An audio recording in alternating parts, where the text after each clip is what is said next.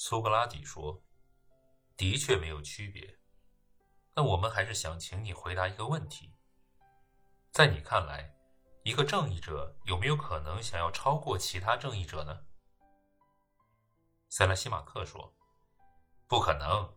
如果他有这种欲望，他就不再是原来那个简单而有趣的他了。”苏格拉底说：“那他会有超过、胜过？”或者超越其他正义行为的愿望吗？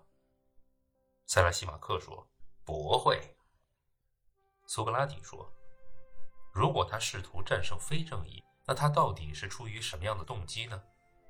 会不会因为他认为这是正义的行为呢？”塞拉西马克说：“当然会这样认为，而且还会想方设法去做，但是他肯定不会成功的。”苏格拉底说：“他能不能成功，我不关心。我想知道的是，一个正义者不会想要战胜其他正义的人，但他想要战胜不正义的人，是这样吗？”斯莱西马克说：“没错。”苏格拉底说：“那么非正义者呢？他会想要胜过正义的人和正义的行为吗？”塞拉西马克说。毫无疑问，要知道他想要胜过任何的事情。苏格拉底说：“那么，不正义者会不会也想战胜其他不正义者，从而获取更多的利益呢？”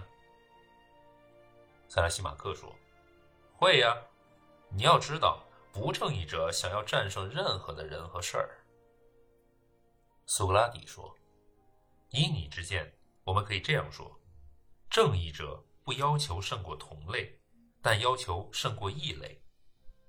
至于不正义者，则对同类、异类都要求胜过。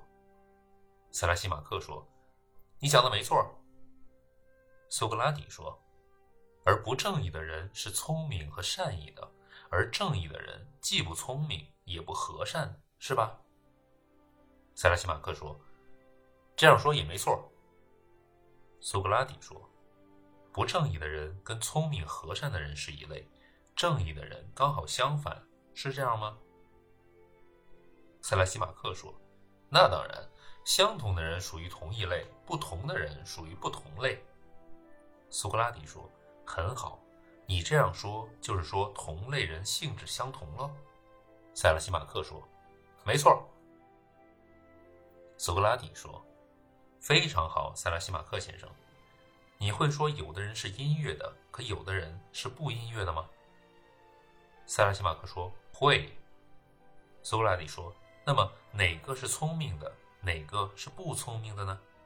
塞拉西马克说：“肯定是音乐的聪明，不音乐的是笨蛋。”苏格拉底说：“你能说一个人的聪明之处就是好处，不聪明之处就是坏处吗？”